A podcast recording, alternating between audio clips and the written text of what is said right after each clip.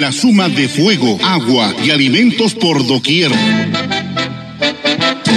Fogones y sabores. Difunde el color y el sabor del arte, de la gastronomía, en todas las formas que nos da la belleza y el buen gusto. Bienvenidos a Fogones y Sabores, con la dirección de Fernando Escajadillo Romero.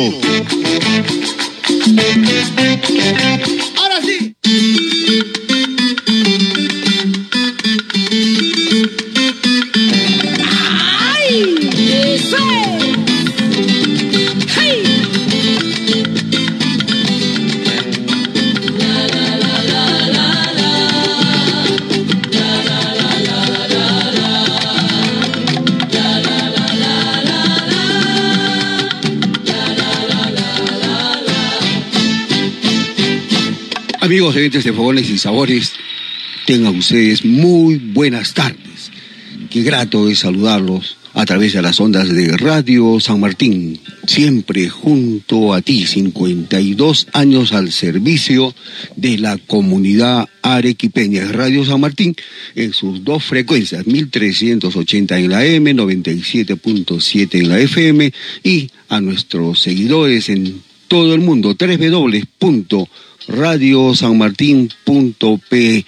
Siempre, siempre es grato saludar a los amigos de Fogones y Sabores para compartir con todos ustedes las diferentes preparaciones de los potajes de la cocina peruana, sus costumbres, sus tradiciones, revalorar los productos, las técnicas que han ido y continúan fortaleciendo la gran propuesta de la cocina peruana. Bueno, para empezar el programa del día de hoy, amigos oyentes de Fogones y Sabores, siempre, siempre, siempre nuestro eterno reconocimiento a los agricultores, a esos hombres y mujeres sacrificados que diariamente asisten a sus campos de cultivo para recoger los diferentes productos que el campo da, asimismo también a nuestros pescadores, a nuestros grandes emprendedores que dan valor agregado a los diferentes productos que se utilizan en la cocina peruana para elaborar esos ricos potajes que cada uno añora en sus mesas. Para empezar el programa del día de hoy, amigos oyentes de Fogones y Sabores, vamos a dar la cordial bienvenida Giancarlo Escajadillo, nuestro productor y comentarista de Fogones y Sabores a través de las ondas de Radio San Martín. Giancarlo. Queridos oyentes, Fernando, muchas gracias nuevamente por esa bienvenida y nuevamente gracias por dejarnos entrar a sus hogares, por su preferencia y por acompañarnos en estas ediciones sabatinas y sabrosas. Fernando, y esta semana, ah, en medio de la semana, se conmemoró el Día Mundial de la Salud, se celebra cada 7 de abril y es una invitación a unirse nuevamente siempre a esas campañas de construcción para un mundo más justo y saludable. Y definitivamente co- la COVID ha puesto de manifiesto también que muchas personas, muchas veces, no tienen acceso acceso libre ni gratuito a los servicios de salud y se ven a veces enteramente desprotegidas y nacen, crecen y se desarrollan también en estos en estas precariedades y es momento definitivamente de hacer ese llamado, de unirse a esta campaña para poder construir lo que comentábamos hace un momento, un mundo más justo y saludable. Nuestro saludo y reconocimiento a los profesionales de la medicina, a los médicos, enfermeras, paramédicos que en este momento siguen bregando, siguen luchando para aliviar esas dolencias de los pacientes que se han visto afectados por el COVID-19. Fernando, y esta, en esta edición tenemos esos viajes imaginarios también, no solamente por nuestras culturas, sino por esas técnicas, por esas sapiencias, esas sabidurías, esas enseñanzas que también nos han dejado nuestros antepasados. Y en definitiva, en los Andes existió también una verdadera preocupación por la preservación de la subsistencia, para lo cual se valieron también de diversas técnicas. Muchas veces el medio ambiente difícil, hostil, en el cual se desarrollaron estas culturas andinas, hicieron y crearon efectivamente un una permanente necesidad de poseer y almacenar alimentos. Y si fallaban esos medios de conservación o se reducía el número de alimentos, también aparecía ciertamente eh, o podría producirse un colapso en, en esa reciprocidad. En otras palabras, también la consecuencia de un desabastecimiento podría traer la desintegración del propio Estado, ¿no? Pero estos este, climas hostiles que has comentado y amigos gente de Fones y También generaron y fortalecieron que productos y también técnicas se apliquen a la conservación, al mantenimiento de estos productos de carnes y que a la postre, en la actualidad, son utilizados en varios potajes de la cocina tradicional peruana. Fernando, y debido a esa urgencia, el hombre andino se hizo también de diversos métodos necesarios para esa conservación de esa subsistencia, y a lo largo de la historia las civilizaciones han desarrollado estas técnicas para conservar los alimentos. Una de las más difundidas es la deshidratación y la salazón de los productos cárnicos, desarrollada en regiones andinas de América del Sur. Y hoy conoceremos la técnica del charqueado que da origen al charqui o al charque. Lo original en este caso es el uso de la carne de camélidos, especialmente de la llama y la alpaca, que no tienen colesterol prácticamente ya que son carnes muy sanas y magras y tienen un altísimo contenido proteico. Ambas están muy involucradas dentro de la cultura culinaria andina. Como lo ha comentado, amigos de Fogones y Sabores, Giancarlo, eh, las carnes más abundantes procedían de los camélidos sudamericanos, de estos camélidos andinos, como la alpaca, la vicuña, el guarizo, un híbrido entre la llama y la alpaca, de la cual se explotaba al margen de la lana, de su fibra que tenía cada animal, también las carnes, se aprovechaba todo de estos animales. Es fogones y sabores en el bicentenario de nuestro querido Perú y nuestro séptimo aniversario, Giancarlo. Fernando, cierto. Y para conocer esta historia, de esa técnica ancestral del charqueado, vamos a tener a nuestra primera invitada. Ella es Ruth Bayón Salas, de la Lucila de Sachaca, que esta vez nos trae la zarza de charqui. Así que damos la bienvenida a nuestra amiga Ruth Bayón Salas, desde la picantería La Lucila en el distrito de Sachaca, con la zarza de charqui en fogones y sabores. Para fogones y sabores desde el distrito de Sachaca, específicamente de la picantería La Lucila. Hoy vamos a recordar un plato muy tradicional y muy rico. Este plato se llama salsa de charqui. Lo primero que tenemos que tener es el charqui guanea seco, ¿no? el cual lo vamos a mezclar con habas, habas cocidas verdes, choclo verde cocido también, tomate, perejil, aceite, vinagre y sal al gusto ya tenemos nuestro charqui. A este charqui lo tenemos que asar, cocer, desastillar y ya lo tenemos listo para mezclarlo con nuestros ya mencionados ingredientes, eh, que es la cebollita gruesita, la cebolla roja arequipeña, después sus habas, su choclo, su tomatito, su vinagre, su sal, su aceite y también le incluimos rocoto picadito, rocoto verde, ese rocoto de huerta. Lo incluimos, lo mezclamos y ya tenemos lista nuestra salsa. Eh, lleva un lleva un tiempo prepararlo porque no es sencillo, ¿no? Porque tenemos que esperar que nuestro charqui esté seco, que nuestro charqui lo tenemos que pasar por el proceso de la de, de asarlo Después lo cocemos y enseguida lo desastillamos. Y recién, pues cuando ya lo tenemos con todos estos pasos, recién lo, lo mezclamos y lo convertimos en una rica salsa de charqui, acompañada con una papita raja raja, calientita. Y es así que aquí en, en La Lucila, mi hijo Isaac, que es el que está a cargo ahora él se ha especializado en realizar estas zarzas y le salen espectaculares. La zarza de tolinas, la zarza de charqui, la, mm, la zarza de criadillas, el solterito de queso, todo eso él lo prepara. Él se ha, se ha vuelto especialista en esto y los esperamos en La Lucila, en la calle Grau 147, en Sachaca, de la iglesia más abajito. Aquí estamos. Y ya a la espera de, de empezar a preparar nuestros ricos camarones. Estamos esperando que empiecen a pescar y nos traigan eh, los camarones para después ofrecerles muy pronto todos estas, todas estas delicias de los platos con base de camarones. Gracias, los esperamos en La Lucila. Gracias, Ruth. Bayón Salas de la Picantería La Lucila ubicado en el distrito de Sachaca, por compartir con todos los amigos oyentes de Fogones y Sabores esta deliciosa y tradicional zarcita arequipeña, la zarza de charqui.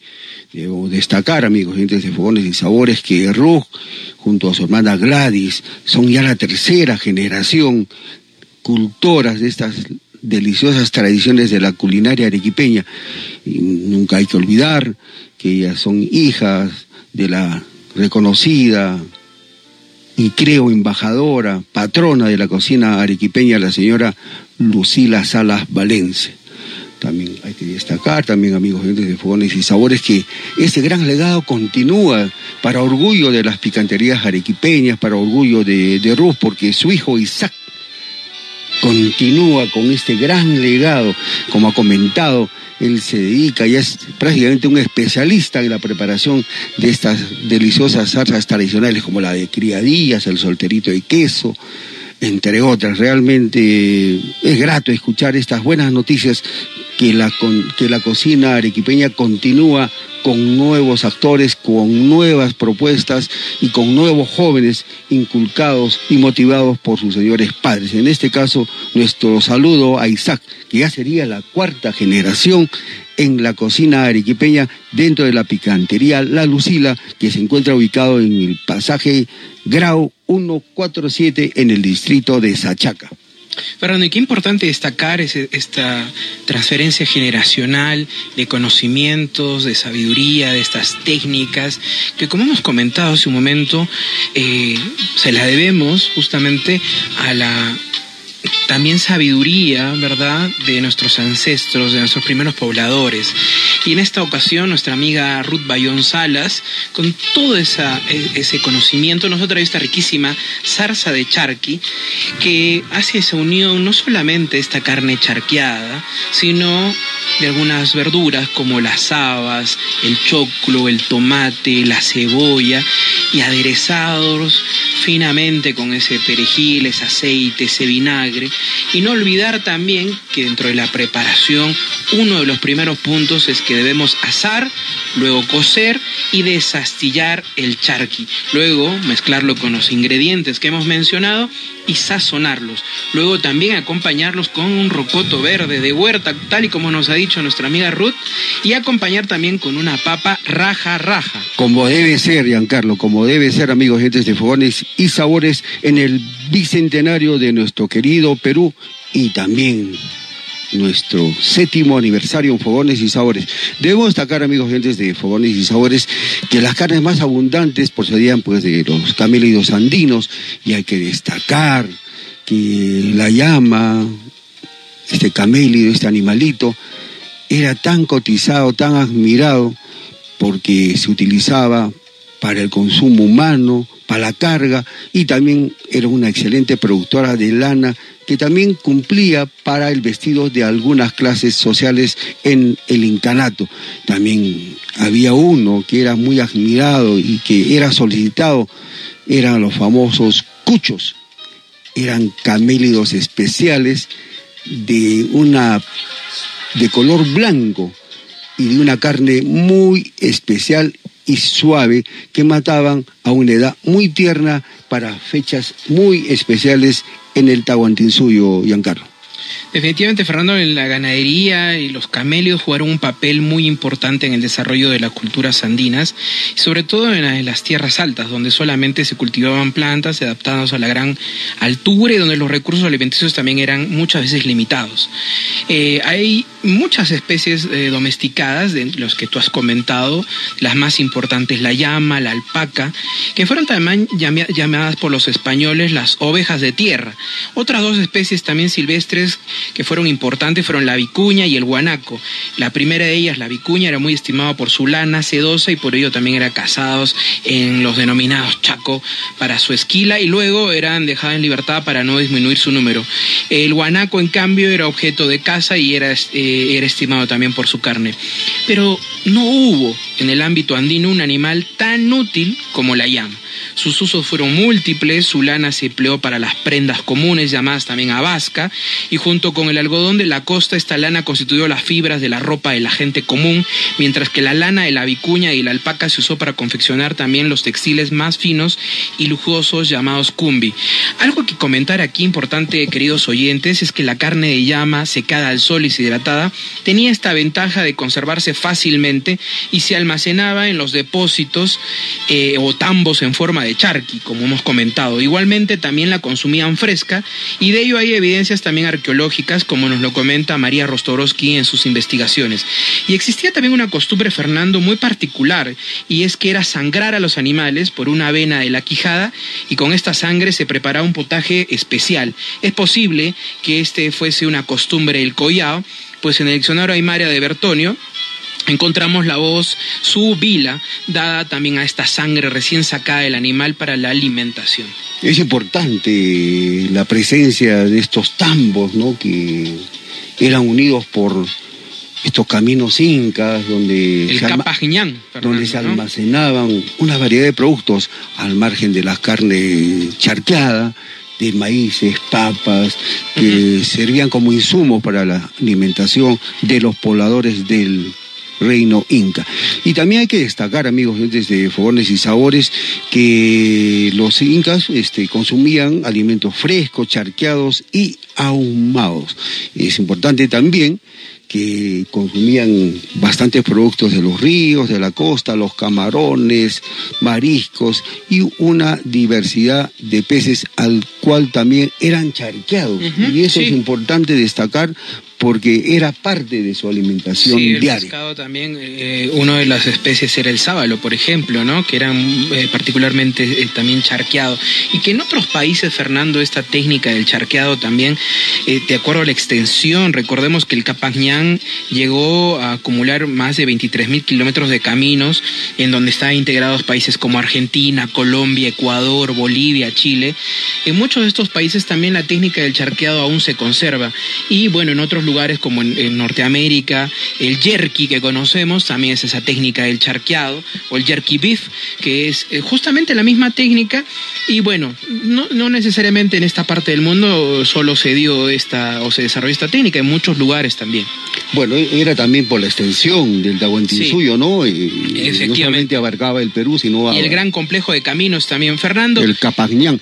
Ya hay un detalle importante, ¿no? Queremos destacar eh, la presencia, ese privilegio que tiene Arequipa, eh, la provincia de Carabelí, con el famoso puerto Inca, donde, donde también el Inca tenía ese privilegio de consumir productos frescos, frescos, del mar llevados a través de estas rutas del Capañán. Fernando, en España eh, la técnica del charqueado del pescado se le llama jareado otra de las técnicas, bueno, que emula también este charqueado.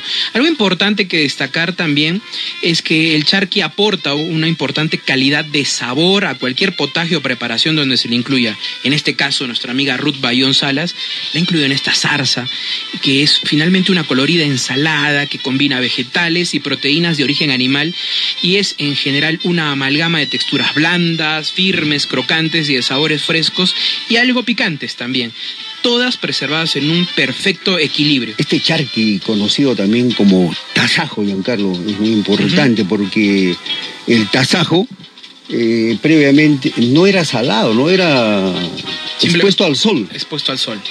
Y esta técnica, esta modalidad de conservación la tenían nuestros incas, ¿no? impresionante también el- cómo aprovechaban eh, la presencia del sol, también eh, cómo los diferentes grupos de, de reino inca también llevaban, transportaban a, a ciertos pobladores de las zonas muy frías a, las- a los valles Sí. cálidos y fértiles, donde también ellos llevaban su cultura, su conocimiento, su cultura, y ahí hacían producir otros productos que en las partes altas, donde, Más frías, ¿no? donde realmente el frío apretaba, no se producían. Eso, eso lo comenta, recordando Fernando un poco, el Inca Garcilaso eh, en sus comentarios reales, ¿no?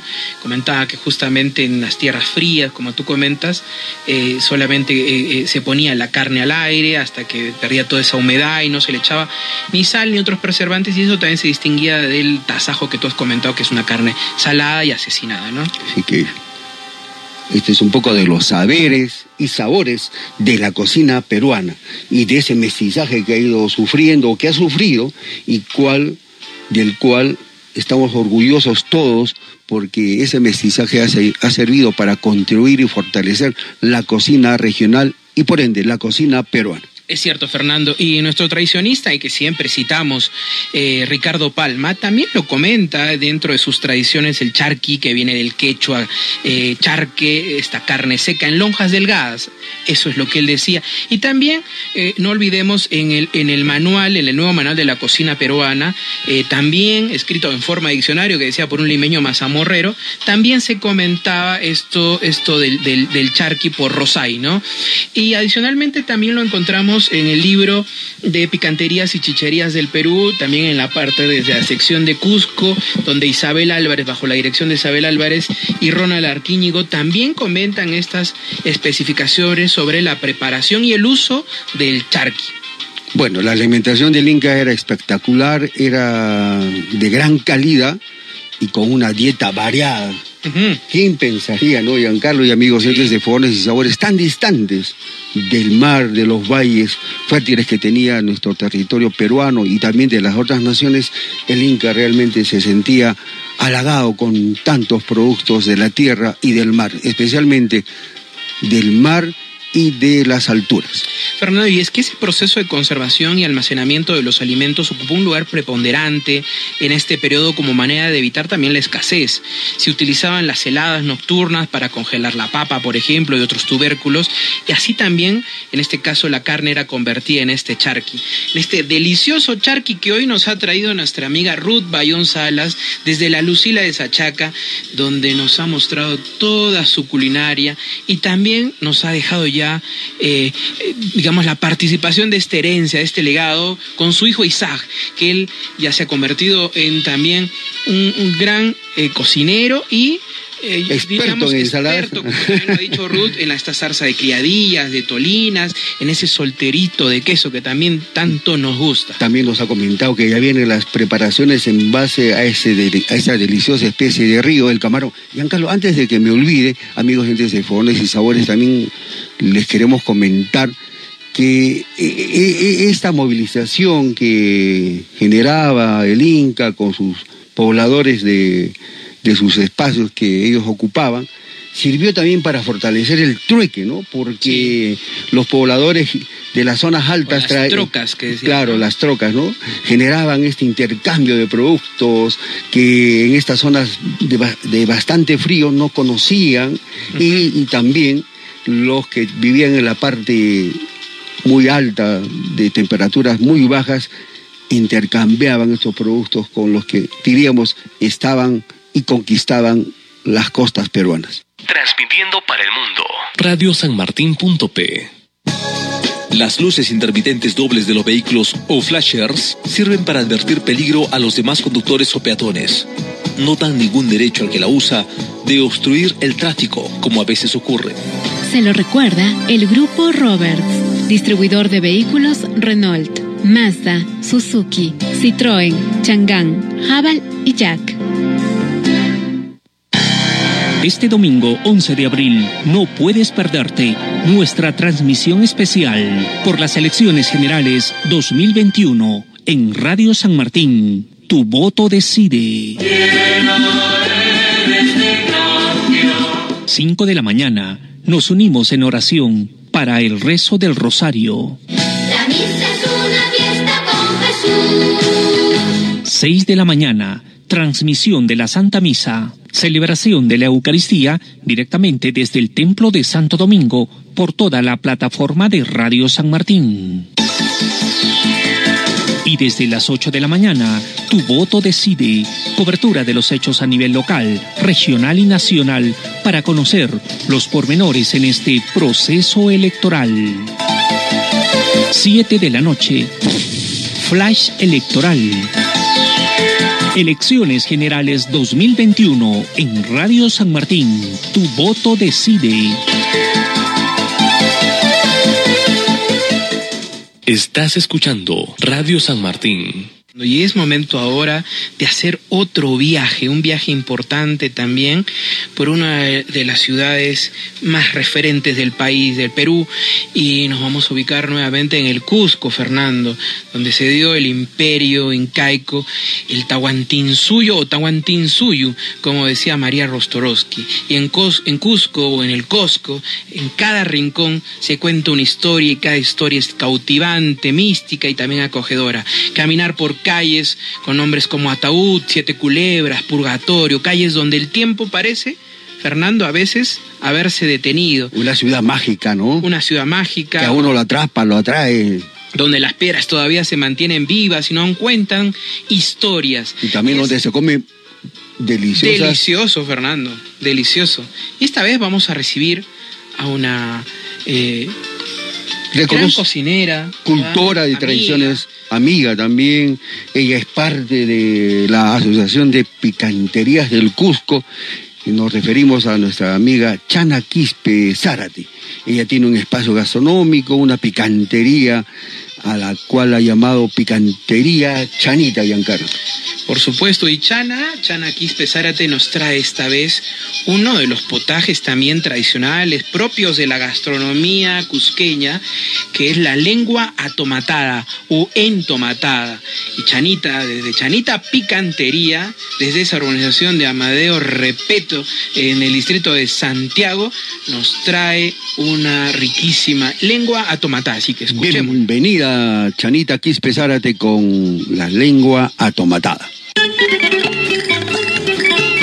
Hola amigos de Sabores y Fogones, les saluda Chana Quispe de Chanita Picantería del Cusco. En esta ocasión para compartirles un poco de nuestra receta tradicional, lengua tomatada, para lo cual el ingrediente principal es la lengua de res, tres tomates, media taza de cebolla picada en cuadritos, tres dientes de ajo picado también, un chorro de aceite, una pizca de comino, sal, pimienta entera, una zanahoria, una cuchara de arvejas, hojas de laurel, hongos de laurel, unos tallos de apio, papa, arroz, yuca, moralla. Seguidamente pasamos a, a, hervir la lengua de res bien lavadita en una olla normal por un promedio de una hora y media. Una vez que ya esté bien cocinada la lengua, lo colamos, lo reservamos muy aparte el caldo y pasamos a pelarlo la lengua. Lo pelamos porque la lengua tiene tipo una capa de tipo callos, podría yo llamar.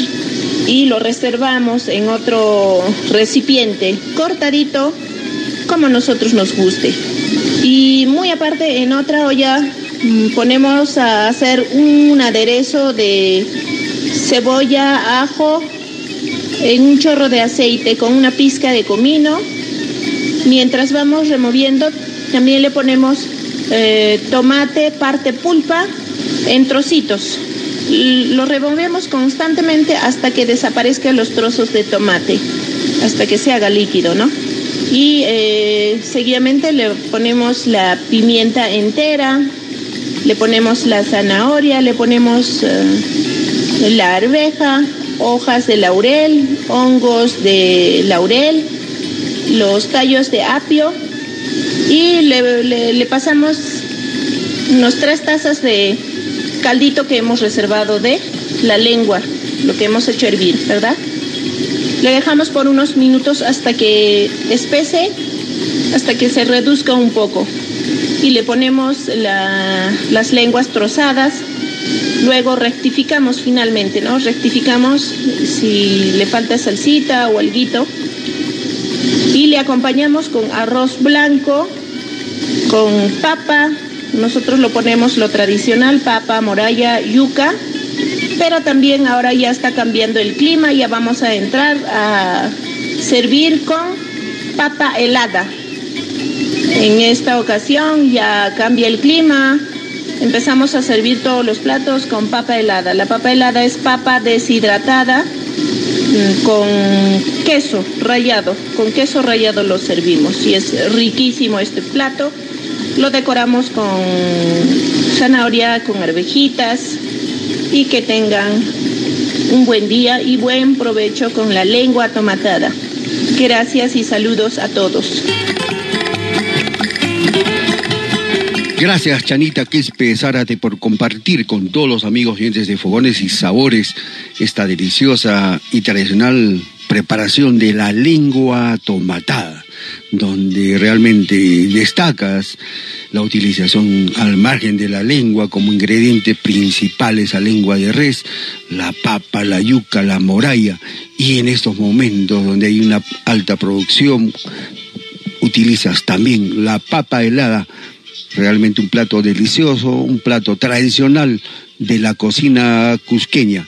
Chanita Quispe conduce su picantería Chanita en la ciudad del Cusco. Ella es una cultora de la cocina tradicional en la región del Cusco. Y ella está ubicada en uno de los distritos también, uno de los ocho distritos del Cusco tradicionales como es Santiago.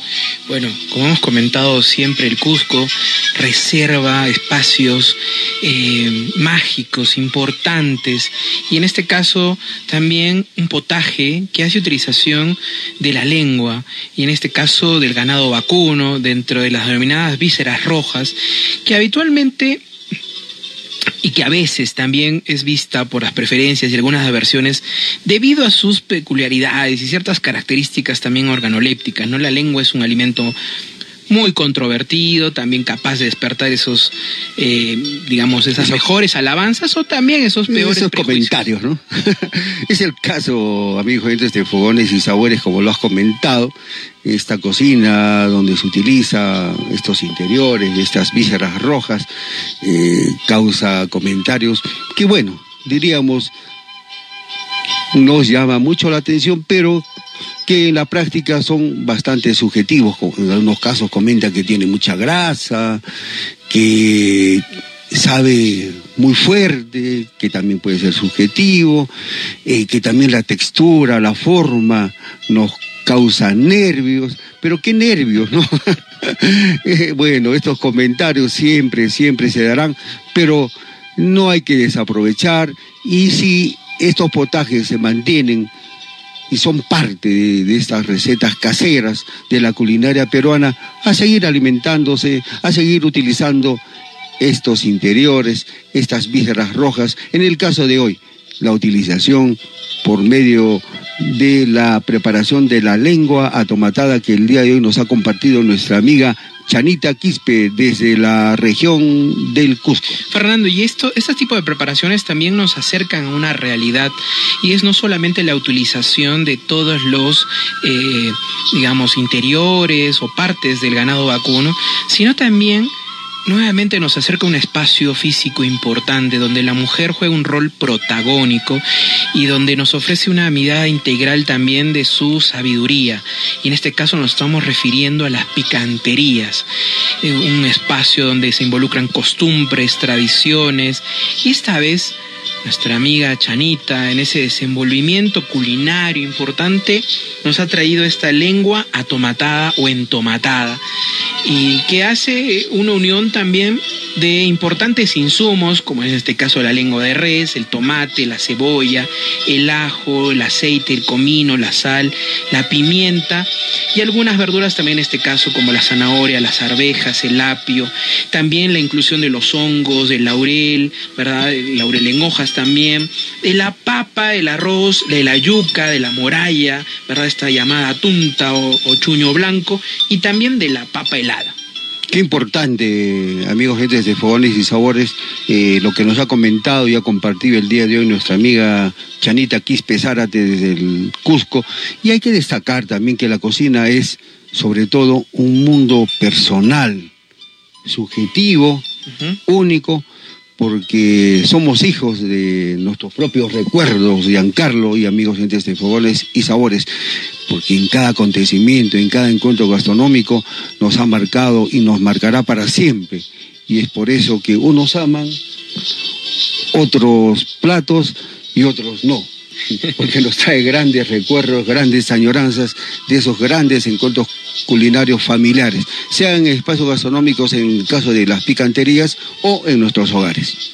Fernando, y es cierto, y ya muchos autores nos han comentado sobre eh, las historias de la cocina inca, y se comenta que los incas comían por lo menos dos veces al día, al igual que el pueblo, y estaban acostumbrados a ingerir una primera comida entre las 8 y las 9 de la mañana y una segunda entre las 4 de la tarde y las 5. La de la primera, la de la mañana, era mucho más contundente y el alimento de los grandes señores era, como tú lo has comentado al inicio, bastante especial y no era de cualquier comida, no se parecía también a la del pueblo. En los comentarios reales del Inca Garcilaso la Vega también relata que se daban, el Inca se, daba, se daban lujos de comer eh, alimentos frescos, como en el caso del pescado, que era traído desde la costa peruana, y se recorrían también, hoy se recogían también algunos alimentos de los tambos, donde se conservaban, como hemos, como hemos comentado también, estas carnes chasqueadas. Los alimentos principales dentro de la alimentación y dieta, ¿verdad? Incaica estaba la papa, el maíz, las ocas, la yuca, el charqui, como hemos comentado, el pescado, ¿verdad?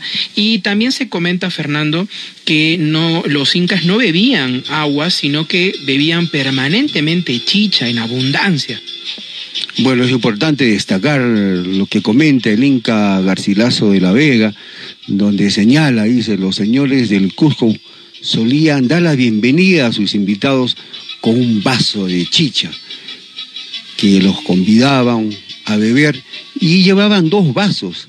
Si el invitado era de menor jerarquía, se le daba el vaso de la mano izquierda y si era de mayor o igual nivel, el de la derecha. Invitaba a beber, era una muestra de esa deferencia social que resultaba casi imposible negarse a riesgo de cometer una afrenta grave, amigos oyentes de fogones y sabores. Así que a beber chicha siempre. A beber chicha también. Y bueno, siempre hemos estado conectados también a grandes festividades, sobre todo en el Cusco como el Aja Raimi, ¿verdad? La fiesta de la chicha. Cómo no olvidarse, ¿no, Giancarlo? Esa, bueno, hemos tenido ese honor, ese la placer chicha amarilla, de la frutillada. compartir este gran evento. Con grandes amigas y grandes, con grandes amigos. cultoras de la cocina tradicional del Cusco, hacedoras de la chicha tradicional. Y este año también nos prometen un evento virtual. Bueno. Y Fogones y Sabores les dará todo ese apoyo, todo ese fortalecimiento para que esta fiesta de la chicha del Aja Raimi en el Cusco continúe para seguir deleitando y calmar la sed de todos los comensales que beben esta deliciosa preparación del maíz. Qué importante eso, Fernando, porque Chanita también nos ha traído alusión, no solamente el, la- el uso de la lengua, de esta víscera roja, sino también el caso del uso de la papa, del arroz, de la yuca, pero es un elemento importante como es en este caso la moralla, o la tunta o el chuño blanco. Eh, y ta- eh, Y aquí hay que dejar la técnica, ¿no, la técnica que no, que como hemos comentado fue procesado inicialmente por los aymaras siglos atrás y esta papa deshidratada se convirtió en el oro blanco que permitió romper también esa fuerte estacionalidad de la oferta de la papa y se convirtió en un recurso financiero importante en la época para suministrar también inversiones y efectuar pagos, trueques en el imperio incaico. Año después esta tunta se convierte también en el combustible principal que, impul- que impulsa la minería en toda la zona altoandina, alimentando también diariamente a decenas y miles de obreros también hambrientos. Y los pobladores del Tahuantinsuyo, cómo tan hábiles para aprovechar esos climas tan fríos, ¿no? Tan fríos, ¿no? Para poder este, darle ese valor agregado, ese procesamiento. en la, eh, en la tarde cubrirlos con esa paja, para en la mañana también aprovechar del sol para que les dé y de esa forma se deshidraten. Realmente maravilloso todas estas técnicas que las compartimos con todos ustedes, amigos oyentes de Fogones y Sabores, y que son utilizadas en varias de las preparaciones. ¿A quién, quién no ha saboreado un rico chuño blanco? Un ají, Moralla con queso. o esas murallas con queso, realmente preparaciones espectaculares y ancestrales que continúan en nuestra mesa peruana. Es cierto, Fernando, y como comentábamos, por ejemplo, en este caso de la tunta o el chuño blanco o la moralla, es producida con esa misma técnica ancestral de la deshidratación que aprovecha esas condiciones climáticas favorables en el altiplano peruano y entre esas fluctuaciones altas también de temperatura entre el día y la noche que tú has comentado y que regularmente se daban también entre mayo y agosto, ¿no? Qué importante eso porque estas variedades siguen siendo cultivadas con esas mismas prácticas ancestrales eh, y sobre todo sin el uso de pesticidas en terrenos que llegan incluso a alturas mayores a los 4.500 metros. A diferencia de la moralla, amigos de Fogones y Sabores, esta no se le cubre en el día. Al chuño o a, a la tunta, como has comentado, se le expone al sol para que se deshidrate y tenga ese color, tenga esa característica y esa textura del cual todos hemos saboreado. Importante todos esos detalles. Y cómo en la época, Giancarlo y amigos oyentes de Fogones y Sabores, ese conocimiento, estas técnicas fueron, han sido transmitidas de generación en generación y continúan en el tiempo, amigos oyentes de Fogones y Sabores. Es cierto, Fernando, y algo que destacar también de la utilización de esta lengua que nos ha traído Chanita, en general de la lengua, es que tiene grandes eh, nutrientes como hierro, proteínas, calcio, fibra, potasio, yodo, zinc, carbohidratos, magnesio, en fin, y varias vitaminas como la A, la B1, B2 y varias de la serie B, ¿verdad? Que son importantes de la serie E, también que son eh, importantes y también, como en el caso de muchas otras vísceras, el aporte de fósforo también dentro de los nutrientes que trae esta riquísima y nutrida, nu- eh, eh, nutritiva lengua atomatada. Bueno, la lengua también se utiliza en varias, en otras preparaciones. Bueno, también podemos degustar una salsa de lengua, una, una ensaladita de lengua, y también acompañado siempre de una papa sancochada. O también esta misma salsita me puedo hacer un sanguchito de salsa de lengua. Bueno, queremos destacar también otras preparaciones como la lengua con hongos, la lengua en salsa a las dunas, la lengua estofada, muy parecida, muy similar a esta lengua tomatada y la lengua en salsa de vino.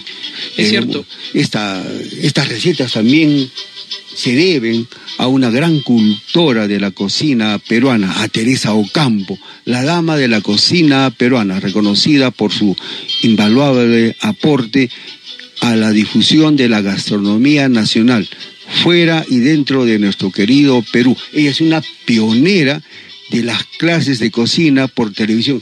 ¿Quién no se acuerda? También. ¿Y quién no se acuerda y la recuerda a la señora Teresa Ocampo desde las ondas de Radio San Martín?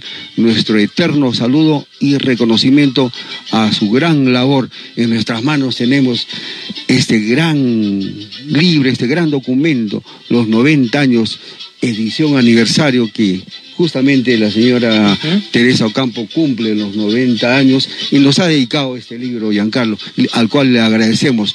Mis mejores recetas de la A a la Z, Giancarlo. Bueno, un saludo especial a Teresa Ocampo por esa contribución también a la cultura culinaria del Perú. Fernando, y es cierto, la lengua es ampliamente utilizada en muchas cocinas, una de ellas, por ejemplo, la mexicana. Con frecuencia vemos estos tacos o burritos de lengua, que también es muy particular.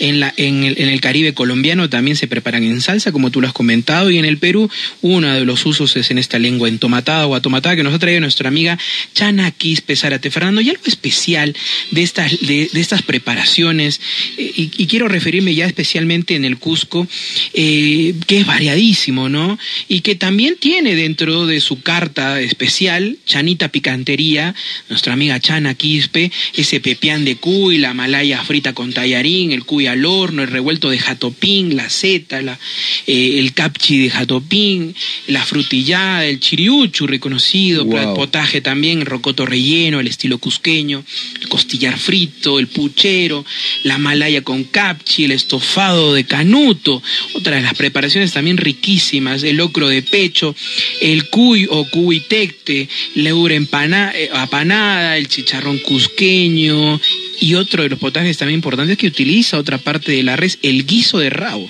Bueno, realmente creo que debemos estar orgullosos porque también la cocina del Cusco es importante, es otra de las de los bastiones importantes de la cocina peruana y nuestro eterno saludo a todas y cada una de las integrantes de este gran colectivo, la Asociación de Picanterías del Cusco. Queremos, por su intermedio, a nuestra amiga Chana Quispe Zárate, expresarle nuestro saludo a cada una de ellas.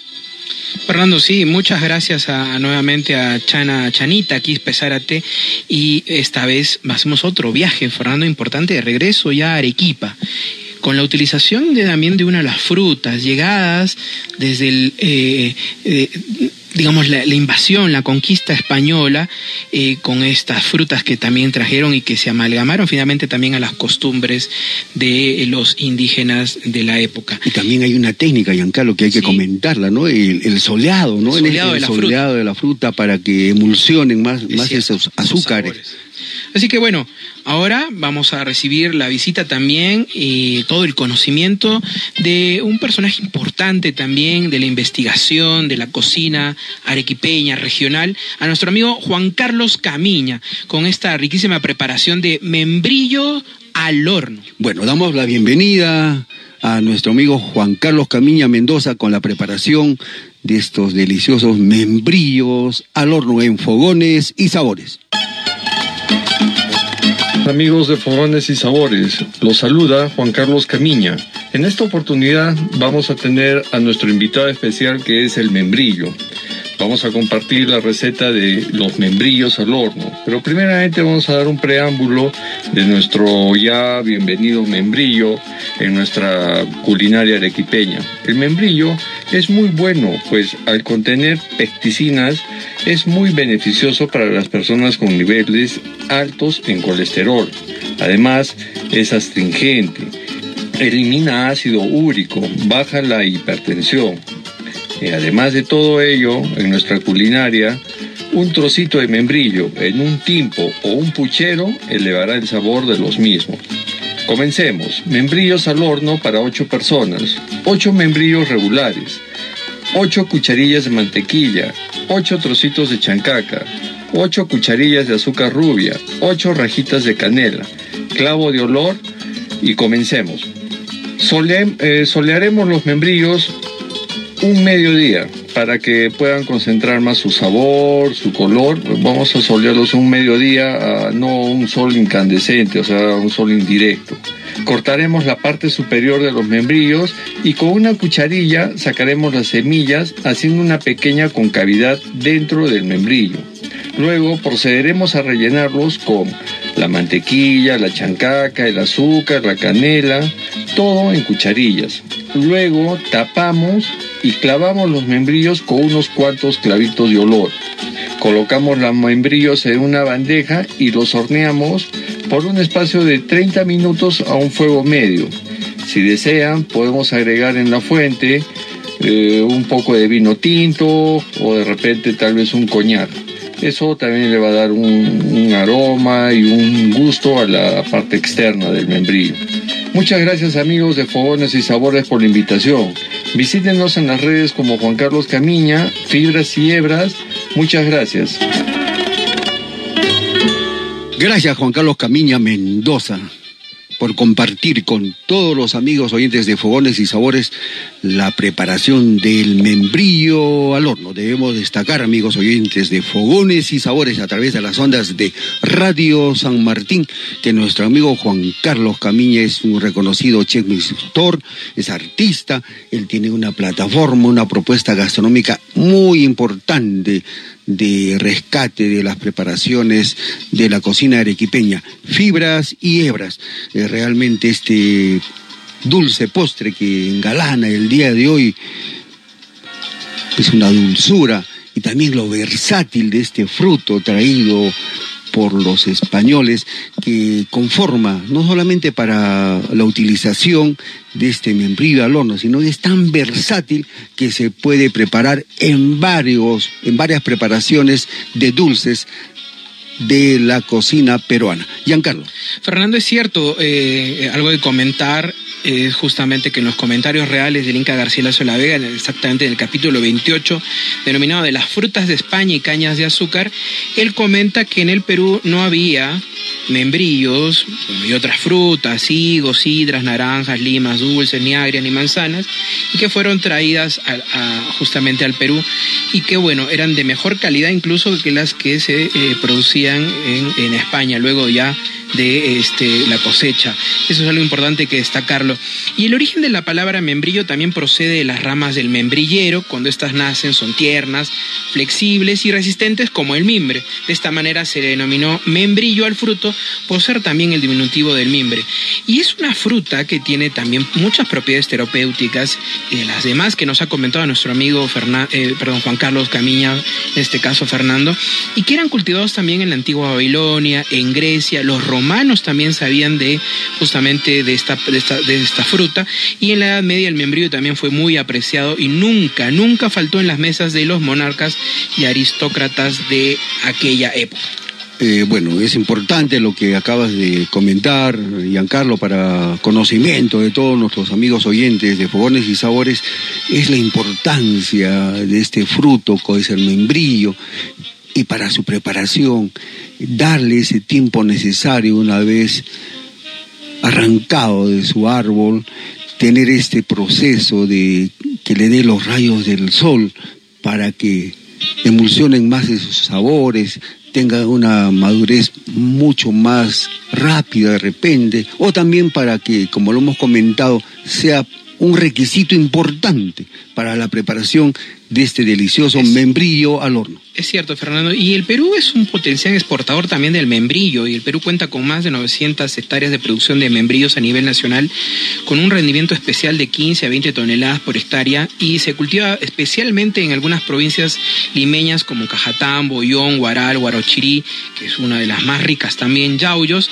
así como también en las regiones de Arequipa y Tacna. Y esta vez nuestro amigo Juan Carlos Camilla nos ha traído esta riquísima preparación de membrillos al horno y que también se destaca que se pueden usar y agregar en los tiempos, en los pucheros y también utilizarse en la miel de membrillo, por ejemplo, de los picarones y también de muy conocido, en este caso eh, también postre mexicano, el, el codoñate y también en nuestro postre tradicional también el machacado de membrillo particular del Perú. Bueno, también lo conocemos como dulce de membrillo. O dulce de membrillo. Bueno, ah, también hay que destacar que para la preparación de este membrillo al horno, la utilización de las especies que le aportan un aroma, un sabor muy especial, esa dedicación, la limpieza de este delicioso membrillo eh, la chancaca, ah, el azúcar, la canela. Fernando, algo, algo particular que, que eh, escuchamos de la receta es esto, primero de cortar la parte superior del membrillo y con una cucharita luego retirar las semillas, ¿no? Hacer esta cavidad dentro del membrillo donde luego hay que rellenar o agregar la mantequilla, la chancaca, el azúcar y la canela. Luego se tapan estos membrillos y se le adicionan o, o se clavan estos clavos de olor. Y luego hay que colocar estos membrillos en una bandeja y se deben hornear por al menos 30 minutos a fuego medio. Y en esa fuente también se le puede agregar vino tinto o coñac para aromatizar y dar mucho más sabor a este riquísimo postre. Qué importante lo que también destaca es la incorporación de coñac o vino, porque estos licores son añejados y le dan una característica muy especial, ese toque que realmente necesitan algunos postres, algunas preparaciones de la cocina peruana. Y ese detalle, acá es importante esos tiempos, ¿no? En todo, creo, Giancarlo, en la preparación de potajes, de platos tradicionales, en eh, la preparación de dulces o postres, son los tiempos, y es importante lo que él destaca, ¿no? Desde el momento de la preparación del membrillo, el cortarlo, el sacarle las pepitas, ese corazoncito que tiene cada membrillo, después incorporar la chancaca, el azúcar, realmente es un postre que hay que animarse a preparar y degustarlo en familia porque es uno de los engalanados de la cocina arequipeña. Fernando, y en las ediciones de Rosay, de esta casa editorial, eh, con este nuevo manual de la cocina peruana. Es un libro de oro, ¿no? Es un libro de oro, es un libro de oro de, de los años 1800. Este, también se destaca la utilización de este membrillo en muchos dulces, eh, muchos champús, sobre todo en esta preparación de carne de membrillo, eh, los champús que, que hemos comentado, en las conservas también. Bueno, en general, en muchos dulces, eh, la preparación del membrillo o la utilización del membrillo. Esta carne de membrillo me llama la atención, justamente estamos Ajá. revisando este libro y, y- y- y el cual se lo comentamos a todos ustedes, amigos y oyentes de Fogones y Sabores, porque creo que eso es la cocina. Las Inve- jaleas también, ¿no? investigar, averiguar, compartir con todos ustedes, porque esa es la misión del programa Fogones y Sabores, transmitir y compartir esas deliciosas preparaciones que están en el recuerdo, que están en los recetarios antiguos y nosotros lo compartimos sábado a sábado con todos ustedes. Y esta preparación de carne de membrillo que, como les comentábamos en este recetario, eh, los membrillos maduros son rayados, ¿no? A diferencia también de esta preparación que nos ha traído nuestro amigo Juan Carlos Camiña, importante también. Y ese sabor ácido, Fernando, suele ser particular también y ad hoc para estas mermeladas, estos dulces, estas compotas. Y también realmente destacar los, eh, los aportes nutricionales que eh, nos trae el membrillo al ser rico en pectinas y esta es una fruta muy adecuada para las personas, sobre todo que tienen elevados eh, niveles elevados de colesterol en la sangre y que requieren bajar de peso, tiene efectos expectorantes también, alivian eh, en gran medida la tos seca, ayuda a bajar la hipertensión, combate la retención de líquidos también y aportan una gran fibra también al tránsito intestinal, ¿no? Y, aumentan tam- y también eh, generan una sensación de saciedad.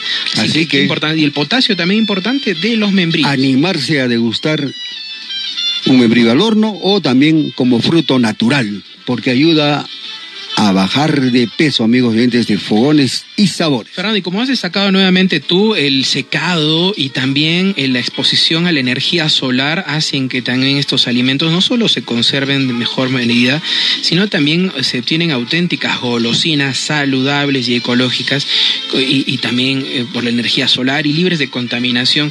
Y esta vez nuestro amigo Juan Carlos Camiña, a quien agradecemos por este aporte, ¿verdad? A través de estas recetas de membrillo al horno eh, que nos ha traído en, esta, en este menú sabatino. No se olviden seguirlo también en todas sus plataformas a través de su eh, programación en Fibras y Hebras. Un saludo también a Pablo Camiña, su hijo, que siempre nos trae novedades y grandes sorpresas a través de Fibras y Hebras en todas sus plataformas. Es Fogones y Sabores en el bicentenario de nuestro querido Perú y nuestro séptimo aniversario, aniversario, amigos oyentes de Fogones y Sabores. Síganos en nuestra plataforma de las redes sociales. En Facebook nos encuentran como Fogones y Sabores. En Instagram, Fogones y Sabores Perú.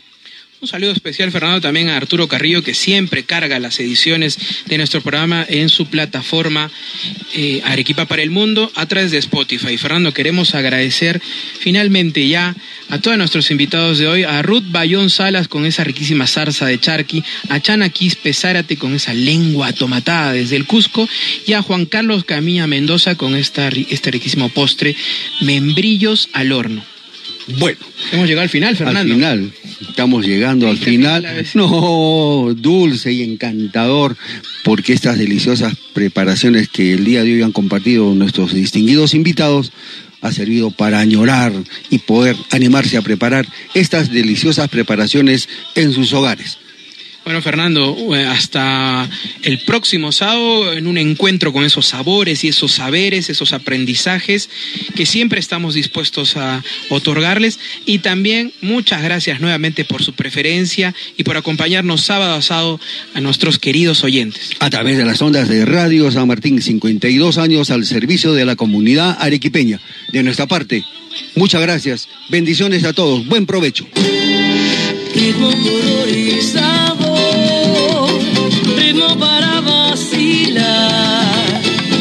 not